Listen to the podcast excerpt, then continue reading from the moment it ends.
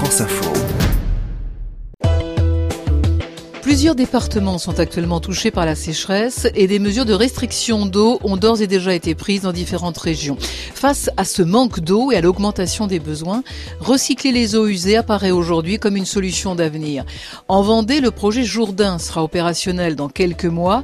Les eaux usées provenant de la station d'épuration des Sables d'Olonne seront désormais récupérées, traitées et réutilisées, un moyen pour sécuriser l'approvisionnement du département, explique Jacques Dalé, le président du syndicat Vendéo. En Vendée, nous subissons euh, chaque année euh, ce qu'on appelle nous un stress euh, hydrique, hein, donc qui peut s'expliquer tout d'abord par le, changement climatique, hein, avec des pluies qui sont de plus en plus aléatoires et qui compliquent le remplissage de nos 13 barrages présents en Vendée.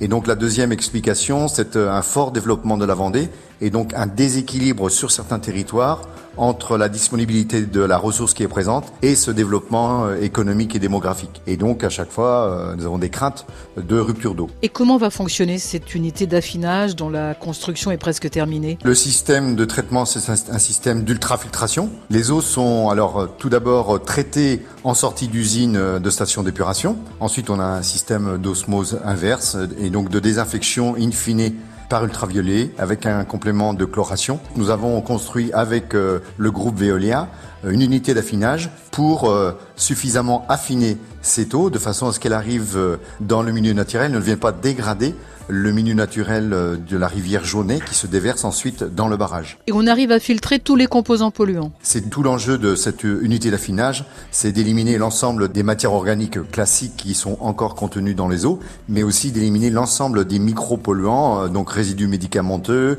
micropolluants issus de la dégradation des euh, lessiviels, ce qu'on appelle les lessiviels, donc tout ce qui est détergent, lessive, produits utilisés, produits ménagers qui sont utilisés, qui se retrouvent évidemment dans ces eaux épurées. Et j'imagine que la difficulté ce sera de convaincre les gens euh, de boire l'eau des toilettes. Oui, alors il y a cette confiance euh, qui est à gagner euh, par de l'explication, de, la sensibilisation. Tout l'enjeu est d'arriver à retrouver à enjeu 2030-2050 8 millions de mètres cubes d'eau. Et donc sur ces villes côtières, l'ensemble des eaux usées après traitement sont rejetées en mer.